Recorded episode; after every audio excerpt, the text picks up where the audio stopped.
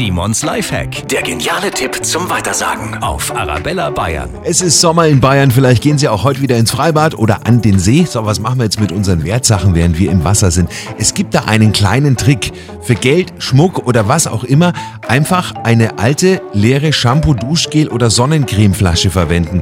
Deckel oben ab, gut ausspülen, innen austrocknen und dann die Wertsachen da reinpacken. Damit sind sie kompakt verstaut und es kommt jetzt wahrscheinlich keiner unbedingt drauf, dass da mehr drin sein könnte in dieser Flasche als Shampoo, Duschgel oder Sonnencreme. Simons Lifehack, jede Woche gibt's einen neuen. Natürlich auch immer noch mal zum Nachhören auf arabellabayern.de und ein Video gibt's auch auf unserer Arabella Bayern Facebook und Instagram Seite.